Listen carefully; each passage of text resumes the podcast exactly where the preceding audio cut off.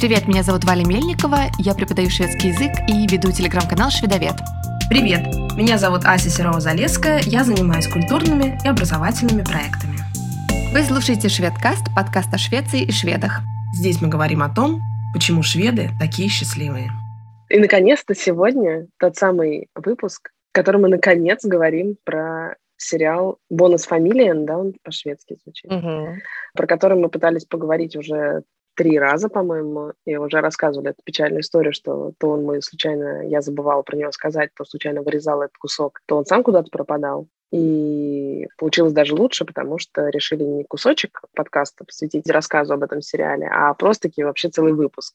Да, потому что за это время, что Ася его упоминала, я наконец-то тоже сподобилась посмотреть. На Netflix он лежит по-шведски с английскими субтитрами. И с удовольствием все сезоны посмотрела. Сейчас существует три сезона, и на этом они хотели закончить, но... Мы надеемся, что вы сейчас слушаете уже подготовленными этот выпуск. Если нет, то, может быть, стоит даже посмотреть все-таки этот сериал сначала, потому что как Ну мы... или просто не бойтесь спойлеров. Да, да, да, как мы предупреждали заранее в прошлом выпуске, в конце прошлого выпуска, что будем нещадно спойлерить, потому что невозможно. Не то чтобы там э, этот детектив и весь сериал мы ждем, кто окажется убийцей, но, тем не менее, спойлеры будут, может быть, не такие страшные, но невозможно про этот сериал поговорить, не поспойлерив слегка. Что, откуда вообще взялась, э, откуда вообще мы узнали про этот сериал? Собственно, я, когда читала книжку, когда еще даже не было никакого на горизонте нашего подкаста о Швеции и шведах, а просто-напросто Валя подарила мне книжку Nordic Dead, которую ей благополучно подарило шведское посольство, по-моему, насколько я помню. Mm-hmm. А, я стала читать эту книжку и увидела там упоминание этого сериала. Про этот сериал в книжке рассказывает семейная пара, и очень советуют посмотреть этот сериал всем. Как они говорят, что это очень жизненное кино, и очень все похоже на реальность. Вот это большое количество разных браков, детей от разных браков, поэтому называется все это бонус фамилиен, потому что бонусными детьми в Швеции называются дети от предыдущих браков, которые активно принимают участие в жизни семьи и дальше. И получается, что ты, когда выходишь замуж или женишься на человеке, у которого есть уже дети, или у тебя есть дети от предыдущих браков, то таким образом ты приобретаешь не только нового партнера, но и много новых детей. Мне кажется, да. классное восприятие. Бонусно. А дети да. приобретают бонусных родителей.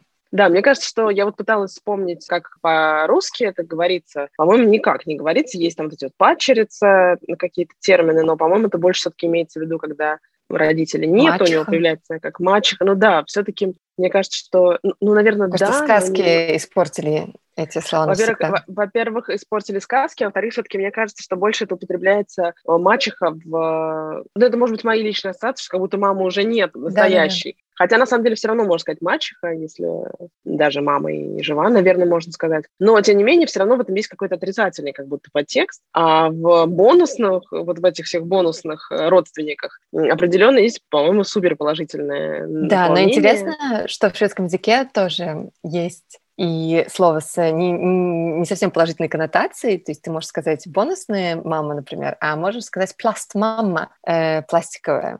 А что значит пластиковая мама? То же самое, это то же слово, только когда ты не настолько в восторге. Интересно. Кстати, не попадалось в сериале, мне такого, по-моему, не было, там они не говорят так ни разу, что про пластиковую. Хотя тоже у них там разные, конечно, отношения. Не то, чтобы там все супер радужно, собственно, на этом и строится. Мне кажется, вся... там есть э, момент, я сейчас тоже точно не вспомню, мне кажется, там есть момент, когда мальчики как раз э, сыновья говорят э, между собой, и вот, э, по-моему, там один из э, детей mm. говорит один раз это слово. Я посмотрела вообще с русским переводом, поэтому каюсь. Ну, в общем, там это всплывает, да, что не всегда все так радужно. Да, там сто процентов все не так радужно, mm-hmm. но тем не менее, вот, э, мне кажется, изначально, что это выражено так в языке, это как-то все-таки положительно влияет на восприятие, mm-hmm. хотя, конечно, понятно, что ситуации бывают совсем разные. И, собственно, об этом и сериал. Супружеские пары, две, распадаются, мы этого не видим, мы уже видим, собственно, результат. И двое людей из этих пар создают новую пару. И в обеих семьях есть дети, которые, соответственно, тоже э, есть мальчики-ровесники, есть девочка постарше, рождаются в процессе новые дети, и все они как-то друг с другом живут, потому что, как мы помним, в Швеции принято с разведенными родителями детям жить по неделе, неделя с одним, неделя с другим. Mm-hmm. Соответственно, они делят бесконечно этих детей, дети переезжают от них туда-сюда, обратно друг к другу, они причем все пытаются сохранить довольно хорошие, близкие отношения и дружат с семьями, и родители общаются, и все друг друга считают бабушками, дедушками, братьями и сестрами, по крайней мере, пытаются. И все это параллельно еще пробуют разрулить супружеская пара психоаналитиков, в котором ходят попеременно, по-моему, уже там несколько Там все в итоге к ним героев. ходят, все, да. Все в итоге к ним ходят, причем и вместе, и по отдельности, и они пытаются все это разобраться, и даже немножко мы там и про эту семью тоже что-то узнаем смешных этих психотерапевтов. В общем, все это довольно забавно, местами смешно, местами как-то грустно. Не могу сказать, что сериал претендует на какую-то там высокую художественность или невероятно закрученный сюжет или супер талантливую игру актеров, но я могу сказать, что я вопреки своим привычкам не стала даже смотреть и не помню, какие у него баллы на MDB, не помню, смотрел я в итоге или нет, высокий балл, невысокий. Я просто стала смотреть просто из интереса, что в целом я, мне нравятся шведские сериалы, до этого я смотрела детективные шведские сериалы, очень крутые, типа بسرعة الموست تاع قانورين لنسكرين ملمة Да, да, да, да, про сагу. И эта сага, это, конечно, потрясающий сериал, но он вот такой вот шведский нуар, наверное, вот ближе к этому. Когда все время идет дождь, все плохо, и постоянно где-то в районе этого моста в Мальме находят какие-то изувеченные трупы, и, значит, какой-то просто кошмар творится, и все это невозможно да, от этого оторваться. А тут вот совершенно другой сюжет, другая, совершенно другой сериал. И такая, можно сказать, наверное, типичная мыльная опера, с одной стороны, а с другой да. стороны, мне кажется, очень шведский получился сериал, и здорово, что они подчеркивают все эти особенности шведской жизни, делают это, мне кажется, очень изящно и ненавязчиво, но при этом все равно ты отчетливо понимаешь, что речь про Швецию, и это важно именно, что это про Швецию, mm-hmm, да. а не про что-то другое. Поэтому вот это очень, мне кажется, интересно в сериале, в нем есть такая самобытность. Да, точно, да, я согласна. Мне кажется, он тоже такой, несмотря на все перипетии, которые там происходят, довольно-таки feel good, и то, что можно назвать драмеди, наверное, где, в общем-то, драма, но на каком-то очень веселом поле разворачивается. И да, у меня тоже было ощущение вот сейчас, э, что это как прям путешествие в Швецию, границы пока закрыты. И вот потихоньку только Швеция начинает открывать. И кажется, что ты прям вот э, и на фику сходил с героями, и праздники отметил. В общем, довольно приятное ощущение. Да, очень красиво. Мне кажется, он еще снят. Ну, как всегда, конечно, они очень красивые показывают интерьеры домов. Они все симпатично как-то одеты и симпатично показывают. Мне кажется, что это где-то в Стокгольме, но, может быть, они не в центре. Там, где есть герои, которые в центре живут, а есть, которые не в центре, которые домики такие mm-hmm, приятные. Да, да. В общем, все это как-то в целом очень умиротворяет. Поэтому посмотреть его, по-моему, очень терапевтично. Ну и да, это такая энциклопедия действительно шведской жизни, и, конечно, тут можно комментировать, просто, не знаю, записывать voice-over к каждой серии и находить какие-то штуки, которые можно откомментировать. Но мне кажется, что есть какие-то вещи, которые особенно бросаются в глаза, и мы сегодня тоже хотели немножко про них поговорить. Да, вот, например, первое, что бросается не в глаза даже, а в уши, угу. неважно даже на каком ты смотришь языке этот сериал, это то, что Эдди сын главных героев, Ему, мне кажется, на момент начала сериала, может быть, что-то лет 10. Да, что тоже такое. В общем, он да. в раннем таком подростковом возрасте. И слышно, что это и по-русски переводится, но я так понимаю, что по-английски это звучит, потому что он часто английские какие-то употребляет выражения, мне кажется. Уж по-шведски, я так понимаю, тем более слышно, что он страшно совершенно матерится. По-русски переводили какими-то более-менее цензурными словами, но совершенно понятно, что он в присутствии родителей, на, на родителей, на братьев, сестер, на всех просто чудовищно матерится. Что это вообще такое, и почему-то при этом родители это воспринимают совершенно нормально и просто целуют его в голову каждый раз, когда он это делает. Да, мне здесь кажется, есть два аспекта у этого. Первое — это, собственно, восприятие ругательств как таковое, а второе — вообще, какие ругательства есть и насколько они похожи на наши, может быть по своему происхождению. Во-первых, есть э, какие-то слова, например, шведское слово «хит», которое похоже на английское слово «shit», которое фактически ну, оно является, конечно, таким экспрессивным, эмоциональным, но оно не является ругательством в нашем понимании, да. У меня, например, была ситуация в школе, когда я работала, и ребенок говорил слово «хит», я просто пришла в дикий ужас, и дети не поняли, в чем дело. Я в итоге пришла с этим к коллегам, к директору и говорю, ну, вообще у нас можно говорить слово «хит»? На что они сказали, ну, да, у нас можно говорить слово «хит», не очень как бы поняв вопроса. Поэтому... А это натурально вот дерьмо. Ну да, но у этого нету такого, это так не воспринимается. Да? То есть это слово, которое не воспринимается как очень грубое. То есть оно такое немножко, да, вот какая-то такая экспрессия, да, какое-то эмоциональное выражение недовольства. Но, mm-hmm. возможно, есть где-то школа, где это запрещено,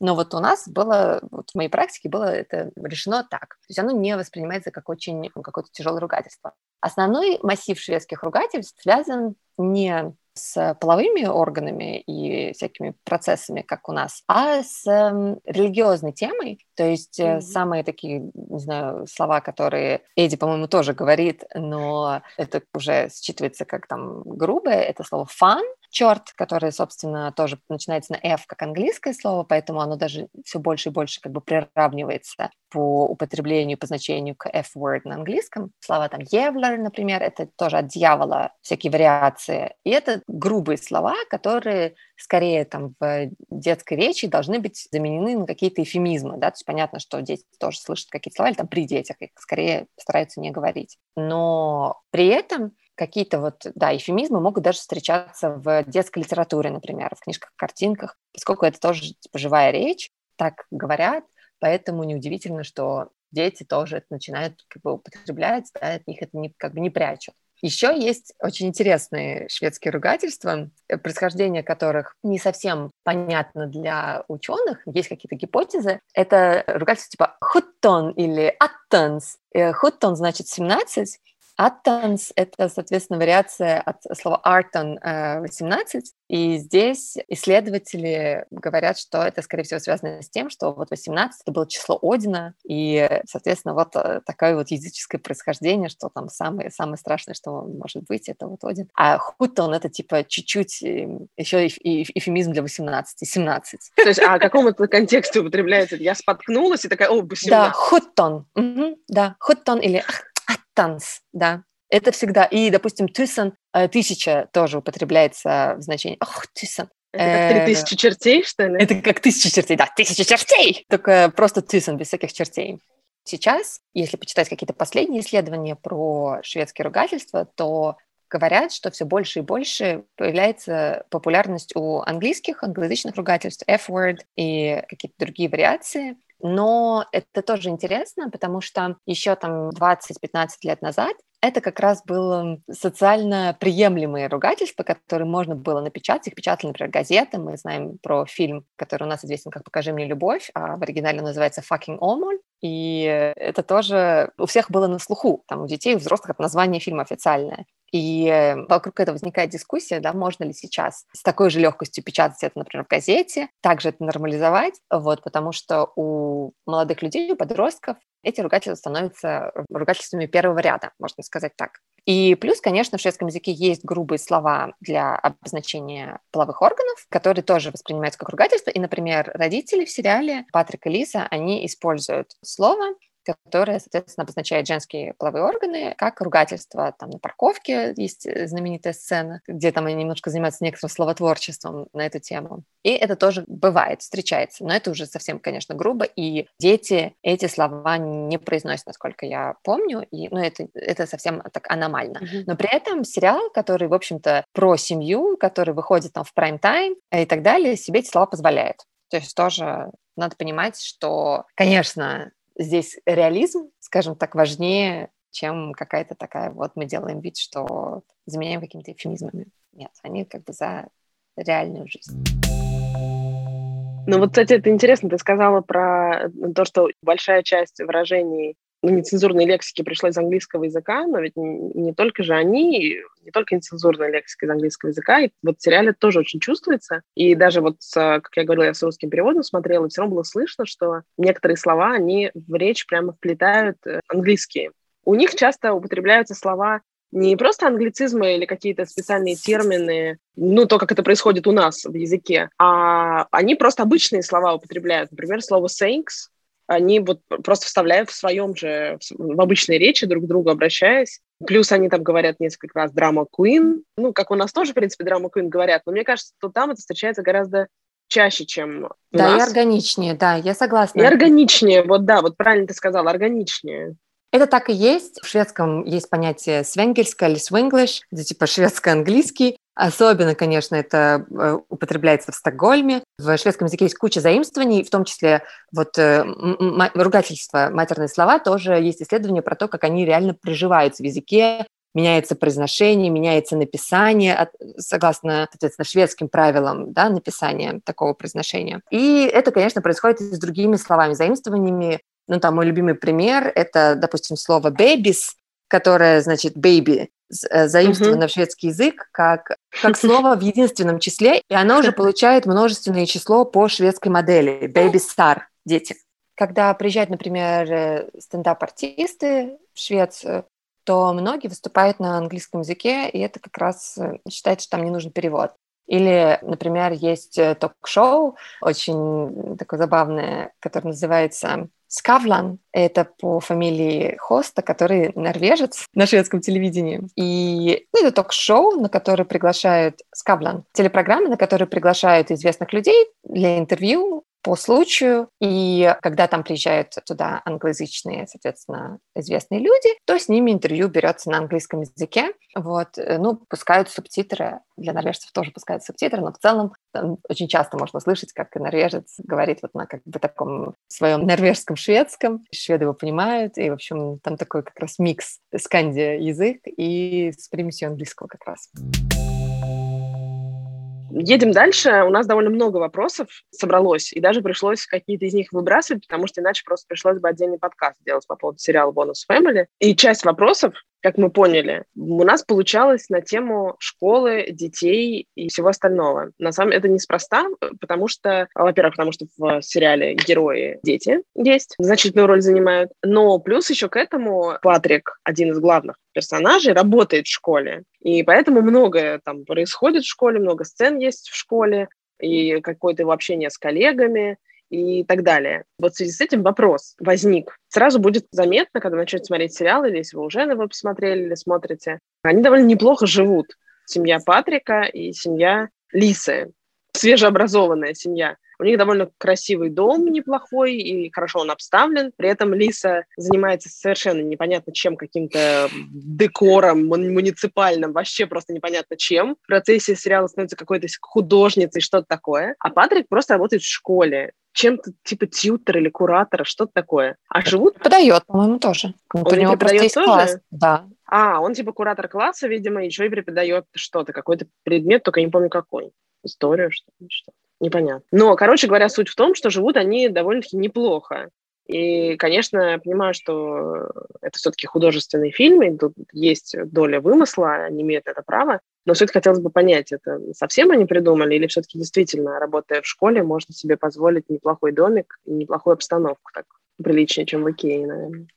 Да, но если вот э, погуглить э, среднестатистическую зарплату, то ответ Google дает такой, что среднестатистическая зарплата учителя – это 33 900 э, крон. И на русские деньги это получается чуть-чуть не достает до 300 тысяч рублей. Вот. Но Неплохо. при этом надо понимать, что, да, все зависит, во-первых, от коммуны, от позиции в школе, ну и, и жизнь в Стокгольме, стоимость жизни в Стокгольме, конечно, э, тоже выше. Вот, поэтому нельзя сказать, что это 300 тысяч и такие же траты, как мы можем себе представить. Все-таки не совсем так. Ну и в в сериале вопросу материальному тоже уделяется там некоторый сюжет, э, и действительно у них там в какой-то момент Патрик экономит, там не хватает денег, и они все время говорят про это путешествие семейное в Таиланд, которое они не могут себе позволить, хотя очень бы хотелось, но действительно они там никуда не выезжают, и в итоге в последнем сезоне, значит, э, путешествуют, собственно, по Швеции, недалеко могут отбыть от дома, тоже показатель того, что, ну, не такие уж они и богачи, и тем более там есть контраст, там есть, э, значит, друг Вильяма э, в частной школе, который вот из семьи богачей. И это другой уровень жизни. То есть они как бы действительно выглядят очень хорошо для нас, как мне кажется, вот, но при этом там есть сравнение, например, с бывшим мужем Лизой Мартином, который не может, как раз они то, что там обсуждают зарплаты, это приводит к не очень хорошему разрешению, там 20 с чем-то, да, то есть это уже какие-то маленькие деньги, как он говорит, жалуется, и ему приходится жить в доме мамы, и тоже это нетипичная ситуация для шведов с бабушками не живут, и там поэтому она, в общем, тоже переезжает. И вокруг этого тоже много строится, что она приходит в дом, и это дискомфортно, и так обычно не делают. Поколения обычно не живут вместе. И, например, ну да, поэтому приезжает... Мартин такой супер неудачник ну, не знаю, мне, например, он кажется симпатичным героем. Вот. Эм, но да, но, например, когда приезжает отец э, Патрика из э, севера Швеции к ним, то он приезжает в доме на колесах, который, значит, приобрел, чтобы побыть рядом, потому что, конечно, в голову прийти не может поселиться к ним в дом. Это очень странно, поэтому он, значит, паркуется там недалеко и таким образом общается. Действительно, это подтверждает еще раз, что сериал тянет на гордое звание энциклопедии шведской жизни, потому что просто глядя на обычную мыльную оперу, мне кажется, не знаешь много таких вот подробностей, а тут они классно это вписывают, действительно много вот этих мелочей, связанных с а, выплатой ипотеки, с оплатой там какой-то чуть ли не горячей воды они там обсуждают, и как-то это довольно симпатично выглядит, и действительно, если чуть внимательнее смотреть, скажем так, под каким-то определенным углом, то можешь заодно и понять, какие вообще есть трудности и невзгоды у среднестатистических жителей Швеции. Mm-hmm, да. Вот, например, опять же, говоря о бытовых вопросах, интересный момент, связанный с вождением машины. Бьянка, которой, мне кажется, лет э, было 15 в этот момент. По крайней мере, она ближе уже к концу сериала ей становится 18. Должна была быть 16, да. Наверное, ей 16, 9 месяцев. Да. Угу. Да-да-да, правильно, 16-летний, потому что примерно два года проходит между первым и третьим сезоном, и в третьем сезоне ей уже 18. И вот когда ей еще не было 18, а было что-то в районе 16, она уже водит машину вместе со своей мамой, но водит ее не как у нас по проселочным дорогам, значит, скрываясь от гаишников, подростки ездят, а водит вполне себе открыто, явно у нее какие-то то ли права есть, то ли не есть, вот не очень понятная эта история, это да. что-то типа американского, американской такой системы. Точно, да. Э, у нее есть разрешение на вождение, которое как раз можно получить в 15 лет 9 месяцев, как я понимаю, и ты можешь получить, это как бы обязательно тебе нужно сначала поучиться водить и получить это разрешение на вождение, и ты можешь это делать в автошколе, условно, с преподавателем, либо в частном порядке, и тогда у тебя должен быть условный руководитель твоей практики. И часто это, соответственно, человек, ну, там есть некоторые критерии, но это человек со стажем старше 24 лет, который умеет водить. Чаще всего это родственник, родитель, который на себя берет эту функцию, но важно, что этот человек тоже должен подать заявку, что он хочет быть руководителем вот для этого ученика. И, как я понимаю, оба должны пройти э, там трехчасовой минимум тренинг, про там актуальные правила и так далее, э, как вообще это все преподавать, перед тем, как начинать это делать. Дальше там есть, по-моему, я сейчас точно не помню, какое-то количество часов, которые ты должен отводить, тренироваться, и потом ты уже идешь сдавать экзамен с инструктором, получаешь права, да, определенного там у права есть определенный класс, да, тип, и, в общем, ты получаешь права. Моя подруга мне рассказывала историю, когда тоже получала права, она тоже водила с папой, со своими, я вот видела, ну, я, в общем, много раз видела, как с родственниками водит, но она рассказывала историю про сам экзамен, который, я не знаю, насколько это типичная история, но она меня в свое время поразила. Они делали э, параллельную парковку, parallel parking, который такой довольно сложный элемент, как я понимаю. Вот, и инструктор, ее, значит, э, они припарковались, инструктор спрашивает, ну что, ты, типа, довольна, как ты выполнила? Она так замялась, потому что, ну, реально было тяжело, и она такая, ну, как я могу сказать, я же не вижу, как я припарковалась. И он говорит, а что ты не хочешь посмотреть? Выходи, посмотри. И она, значит, вышла, посмотрела, как она припарковалась, заходит, садится к нему обратно. Он говорит, ну что, довольна? Он говорит, ну, типа, не особо. Он говорит, окей, перепаркуйся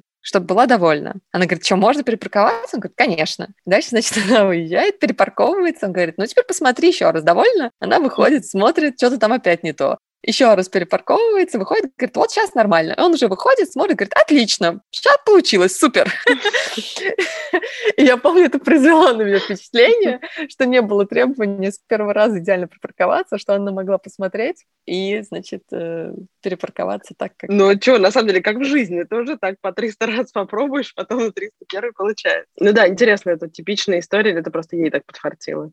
Да, да, да, да, но и вообще у него как бы воспоминания не из серии, что а какой-то жуткий инструктор, которого она там боялась, она, у него был какой-то такой трепет, но он там вел какие-то светские беседы, про какие-то концерты они там разговаривали, и, в общем, всячески отвлекал ее, чтобы она, значит, расслабилась и нормально просто как бы вела, условно, на автомате, а он, собственно, смотрел, как у нее на этом автомате получается. Еще один вопрос про Бьянку. В втором или в третьем сезоне она заканчивает школу, и там довольно подробно рассказывается и показывается подготовка к выпускному. Там целая проблема, опять же, связанная с финансами в том числе. И в какой-то момент они появляются с ее одноклассниками все в одинаковых э, морских фуражках. Что это такое? Это какая-то, видимо, традиция шведская. Да, это не морские фуражки, а фуражки, которые выглядят как морские, но при этом это раньше были фуражки для студентов, а теперь это традиционный головной убор для тех, кто заканчивает э, гимназию, то есть э, старшую школу. И вот есть традиция, вот это выбегание из школы, то, чем они там занимаются, когда все стоят и, значит, с детскими фотографиями родители встречают на входе, сбегают все по лестнице, часто в школу ведет лестница. Да, и вот у всех есть э, эти э, кепки с черным козырьком, которые вот похожи на морские, но это вот студенческие кепки. Часто сейчас на них уже вышивают имя выпускника. Это такая действительно традиция, и вообще после этого, да, вот э, как показано в сериале, есть какой-то семейный праздник и какая-то тусовка выпускников, вот. Э, так и есть с фуражками. Еще мне очень нравится, как показан другой праздник, который, мне кажется, здорово отмечают. Это детский день рождения, не только детский, взрослый тоже, но в основном, конечно, детский, который отмечается у Швеции так, что утром к имениннику, который спит, или притворяется спящим, заходит все семейство с подносом, на подносе есть какой-то, может быть, пирог, торт, десерт, какой-то праздничный завтрак, часто стоит уже флажок Швеции, и есть свечи, и все с песней поздравительной, которая не звучит как Happy Birthday, Ямо Ханлева или Ямо Хунлева, заходят, э, будет именинника и дарит ему подарки, и все происходит в постели утром, и это такой очень милая, классная традиция, очень уютная. Э, вот. И э, мне тоже кажется, что просто в каждый дом такая традиция. Праздничный завтрак для именинника. Здорово. И интересно, что ты сказала про э, шведский флаг на вот этом именинном подносе, потому что в сцене празднования выпускного Бьянки тоже у них на всех блюдах были флажочки Швеции, которые, да. по-моему, я так понимаю, довольно легко купить в Икее. Вот я помню, когда у тебя да, был день да, рождения, да. мы его отмечали в школе ты приносила. То есть это, ну, грубо говоря, то, что довольно легко достать, и это такая традиция настоящая, живая, в блюдо воткнуть шведский флаг. Но я на свой день рождения все-таки не при... да, я не приносила это на день Швеции было, и это осталось дня Швеции. Нет, ты осталось дня Швеции. Это осталось дня Швеции, но все равно на твой день рождения я помню, что печеньки мы украшали тоже этими шведскими флагами. Да, из Икеи. Из Икеи, да. И в день Швеции в школе, в школьной столовой эти флажки украшали, по-моему, фрикадельки. Фрикадельки. Как, как в Икее, это, все как в Икее. Да, все как в Икее, все как в Швеции. Это очень круто. Я прям вот бы хотела, чтобы э, у нас вот российский флаг украшал бы день рожденный торт. И это был бы не сумасшедший фанатик, э, патриот квасной, а просто мы бы так все классно бы любили наш российский флаг. Было бы здорово, мне кажется. Еще, конечно, нельзя не спросить, про то, что, опять же, слышно в русском переводе, хотя в целом иногда, ну, когда смотришь, я вот, к сожалению, к своему стыду часто смотрю фильмы с переводом не на языке оригинала, ну, тут я просто не владею, но даже по-английски, к сожалению, все равно смотрю с русским переводом. И часто ситуации, в которых люди разговаривают на «ты», как в английском языке или в шведском, переводится все равно ближе и нам понятнее ситуации с «вы», с обращением на «вы». Например, когда люди там разговаривают разного статуса или мало знакомые, у нас все равно переведут «вы», просто чтобы нам было понятнее. А тут я смотрела не самый... в хаосе, такой... мне кажется, была такая коллизия. Хаус Кади. Да, да, да, да, да, да. Вот, вот, вот, вот типа того, да. И, например, то же самое, там, я не знаю, в сериале «Аббатство Даунтон» они, например, тоже переводят, естественно, с «вы», а какой-то, я смотрела, другой там вариант перевода, и они там обращаются друг к другу на «ты». И это каждый раз немножко странно. А вот тут я смотрела перевод не самого хорошего качества, видимо, и там просто они не заморачивались, ну, они не стали там придавать ему какое-то большое там стилистическое значение, и просто переводили так, как есть. Если они обращаются обращаются друг к другу на «ты», то это будет на «ты». И вот в парочке моментов меня это прям смутило. То есть, например, они приходят в школу на родительское собрание, общаются чуть ли не с директором школы и совершенно спокойно друг другу на «ты». И у меня первая, конечно, мысль, думаю, ничего себе, как же они давно знают этого директора, что родители общаются с ним на «ты». А потом я поняла, что это шведский язык просто-напросто, в котором, по-моему, на «вы» уже никто давно и не говорит. Да, так и есть. В шведском э, все действительно говорят друг другу на «ты», уже примерно полвека, и Если я правильно помню, когда смотрела сериал, заметила, что коллега Мартина Себбе, который преуспевающий продавец э, кроватей, он в какой-то момент покупателю обращается на «вы», и это такой особый вид «вы», там называется сервисное «вы», против которого есть тоже волна недовольства вот, внутри страны, да, есть люди, которые считают, что никакого сервисного вы не должно существовать, но при этом вот, да, показывается, что вот он клиент-ориентированный, более успешный, лучше продает и при этом говорит вы.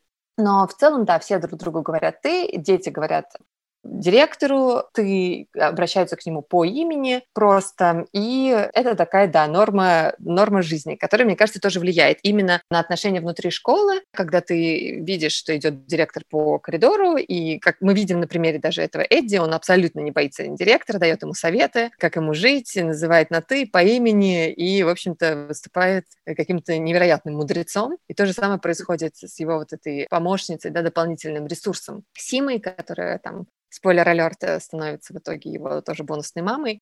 Вот. И он тоже называет ее Сима, да, и они там становятся просто лучшими друзьями, режутся в PlayStation. Мне тоже кажется, что у этого есть какая-то предпосылка вот в этом изначальном обращении к друг другу на, на «ты». «Ты» ну, нельзя такая... говорить королю. Надо говорить надо, надо это король запомнить. в третьем лице. Чтобы не облажаться, когда я встречу шведского короля.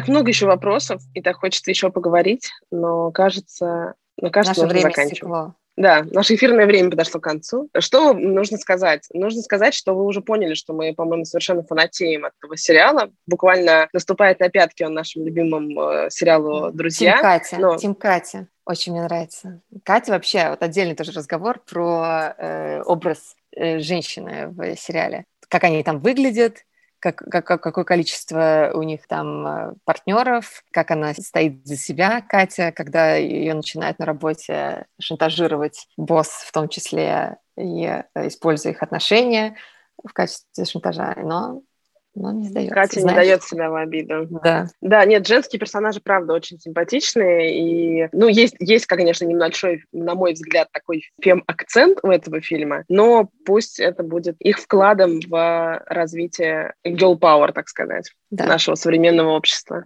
Швеция – страна а, победившего феминизма.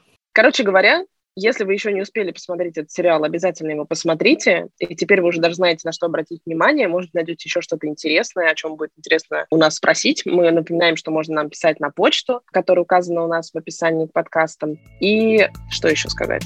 Валя. Оставляйте комментарии, оставляйте нам оценки, отзывы. И спасибо большое, что послушали. До следующего раза. Так, хей. Пока-пока.